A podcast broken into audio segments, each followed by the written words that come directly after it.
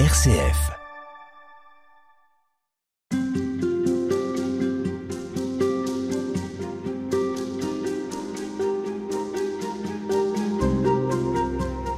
Est-ce que le jeûne a quelque chose à voir avec euh, une forme de non-violence aussi, quelque chose qui pourrait nous, faire euh, déposer les armes? Oui, je, je, crois que le jeûne nous désarme d'une certaine manière, euh, ou en tout cas euh, nous, nous priver, si on peut dire, euh, si on peut utiliser ce mot. J'aime pas trop le mot de privation en tant que tel, mais ne pas tenir tout, mmh. accepter qu'il y ait une part où je où j'abandonne finalement, où je, où je dépose les armes, hein, c'est ça, finalement peut amener à une forme de, de non-violence intérieure, ou en tout cas à trouver d'autres armes intérieures je me dis que ce chemin du jeûne, et, j'aime bien utiliser ce mot de chemin en général dans la vie spirituelle parce que c'est pas euh, un but à atteindre, mais c'est au fond, euh, c'est cheminer, voilà, année après année, euh, jour après jour de ce, de ce carême. Il me semble que on est entouré par beaucoup d'injustices au fond autour de nous, et on voit ça. Alors, bon, sûrement en France aujourd'hui, il y a cette guerre en Ukraine aussi. Moi, je peux dire que depuis un an et demi que je suis revenue en Terre Sainte, euh, je me faisais cette réflexion il n'y a pas très longtemps que j'ai jamais eu autant faim et soif de justice de voir cette situation ici euh, entre Israël et Palestine.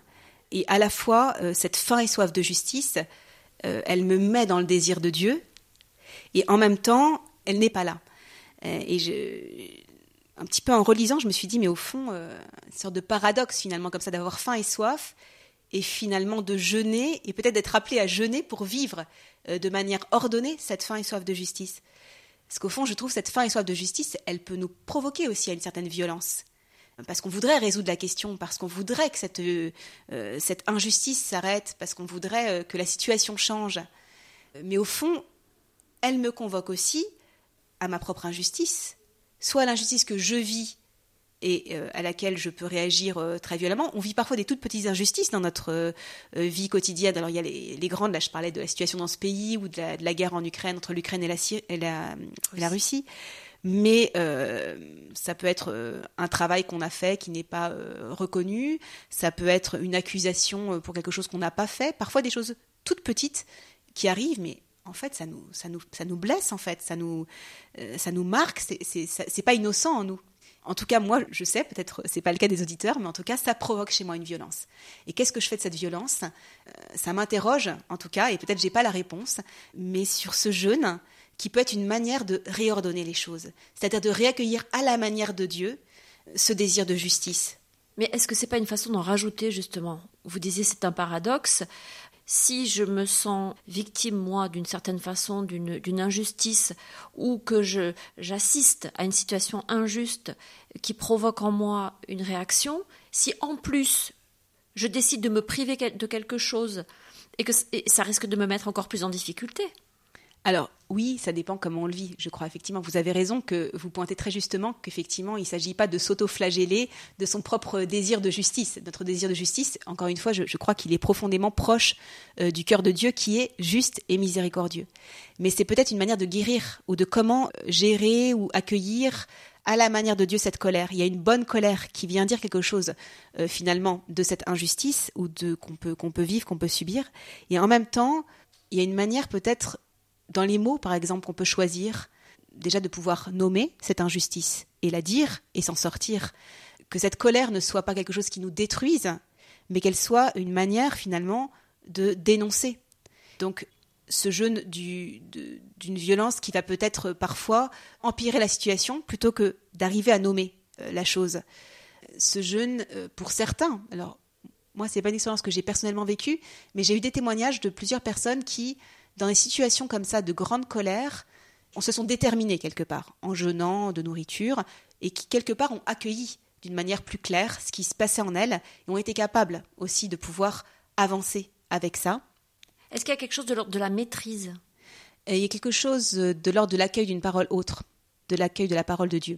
Donc, parce que le jeûne, c'est à la fois maîtrise et démaîtrise. Donc c'est à la fois maîtrise de soi, on pourrait dire effectivement, et encore c'est peut-être paradoxal, de parler de maîtrise de soi à la manière du don de l'esprit, qui donne de se maîtriser soi-même, mais à la manière de Dieu, et puis euh, ce qui pourrait être euh, la maîtrise de soi, mais euh, un petit peu en voulant tout contrôler. C'est-à-dire, voilà, bien discerner ce qui peut être maîtrise de soi avec l'Esprit Saint, et ce qui peut être hyper contrôle.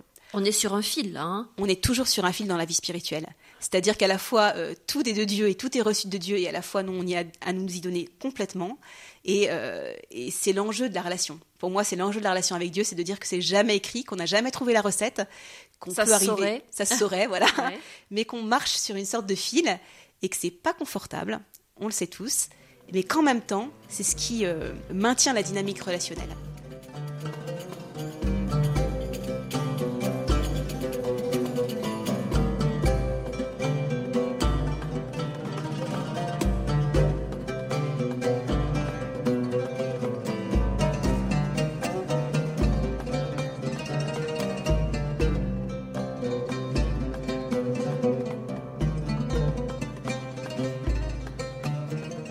Vous avez parlé de désir au début de ces entretiens. Est-ce que c'est pas justement l'énergie qui nous pousse à espérer? Tout à fait. Euh, Cette question de désir, pour moi, elle rejoint tout à fait Dieu qui est, euh, pour moi, le désir, ou qui est quelqu'un qui, qui désire profondément euh, l'humain, qui désire cette relation et qui est tout tourné vers l'autre. Et exactement, cette question du désir, pour moi, elle, est- fondamentale. Et quand je repense à cette question, voilà, d'avoir faim et soif de justice et du jeûne, de cette question de la maîtrise, enfin, je, repense à cette parole dans, le livre d'Isaïe, crie à pleine gorge, ne te retiens pas, voilà, cet appel. Mais au fond, le jeûne euh, que je préfère, dit Dieu, mais c'est c'est pas de courber la tête, c'est ceci, c'est faire tomber les chaînes injustes, délier les attaches du joug, rendre la liberté aux opprimés, briser tous les jougs. Euh, N'est-ce pas partager ton pain avec celui qui a faim, accueillir chez toi les pauvres sans abri, couvrir celui que tu verras sans vêtements, ne pas te dérober à ton semblable? Et ce qui est très beau, c'est cette promesse au fond, c'est euh, alors ta lumière jaillira comme l'aurore, et tes forces reviendront vite. Devant toi marchera ta justice, et la gloire du Seigneur fermera la marche.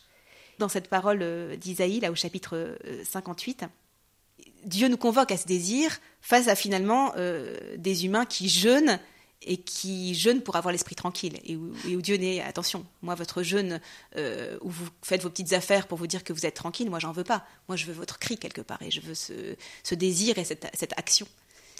Est-ce que jeûner pour la paix, par exemple, pour que la guerre s'arrête, jeûner pour euh, qu'une injustice soit euh, réparée, c'est efficace? Est-ce que ça a du sens? Moi, je crois que ça a du sens. Mais encore une fois, chacun doit pouvoir euh, écouter en soi si c'est une parole ou si c'est l'appel qu'il a à vivre. Mais je, je crois profondément, et ça nous arrive parfois en communauté pour des situations particulières, de dire, bah voilà, ce, ce midi, on propose un jeûne ensemble pour telle situation. Mais ça peut pas ré- résoudre les problèmes géopolitiques. Euh, qui sait, en fait Peut-être que oui, on n'en sait rien.